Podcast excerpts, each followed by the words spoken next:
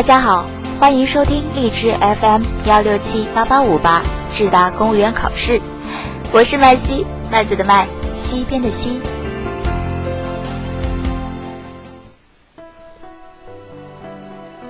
日前，交通运输部公布了出租汽车改革征求意见以来半个月的情况。提出意见的有乘客等消费者代表，有出租汽车驾驶员和专车驾驶员等从业人员，有传统出租汽车企业个体经营者和专车平台企业等经营主体，也有政府及行业主管部门等管理人员，还有相关研究机构、专家学者等各方面的群体。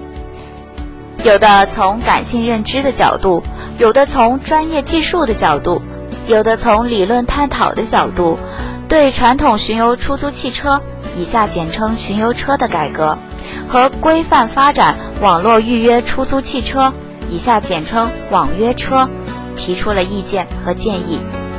这些意见和建议，有的是赞同和支持，有的是批评和质疑。有的是表明个人对两份征求意见稿的态度，有的是针对改革重点问题提出的意见和建议，有的是对两份文件具体条款和文字表述提出修改建议，还有的是反映当地出租汽车行业管理情况和个人诉求等建议。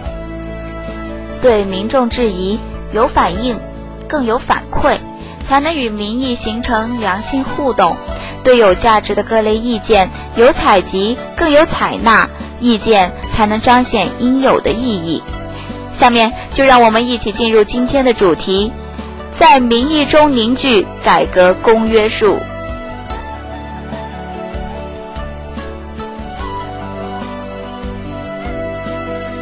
日前，交通运输部公布了出租汽车改革征求意见以来半个月的情况。三千二百二十件各类意见，九成市民通过网络留言表达意见，网约车车辆条件和标准等十个问题成为焦点，呈现出围绕这一话题的沸腾民意。而职能部门此次办成及公布梳理的意见情况，也体现了与民意互动的努力与诚意。自发布以来。出租车改革的两份征求意见稿就颇受争议，其中不乏强烈质疑。有人认为这是为专车量身定做的杀手锏，有人认为这会让互联网加产业形态倒退回传统产业，还有人担心，如果错置不当，将会失去一次改善城市出行、解决出租车行业病的大好机会。种种声音不一而足。其实不怕意见尖锐，就怕观点温吞；不怕针锋相对，就怕无言以对。只要真听意见，就能听到真意见。公开征求意见，不正是为了听取不同的声音吗？无论多么刺耳，都是民意的一种表达，不必顾虑，更不必拒之门外。事实上，无论职能部门还是出租车行业，无论约车平台还是广大乘客。早已形成了利益共同体，具体诉求或有差异，总体目标接近一致，即缓解行业矛盾，实现多方共赢。比如，出租车司机希望负担轻一些，口袋鼓一些；乘客盼望打车更容易一些，享受的乘车服务更有质量一些。有价值共识，便能坐下来谈，有话好好说。便能逐渐找到利益交集。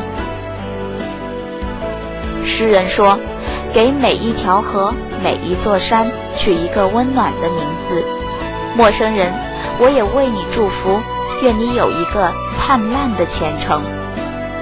这话同样适合于三千二百二十件各类意见，每一件意见都应该找到归宿，都应该体现出价值，也都应该显现它的存在感。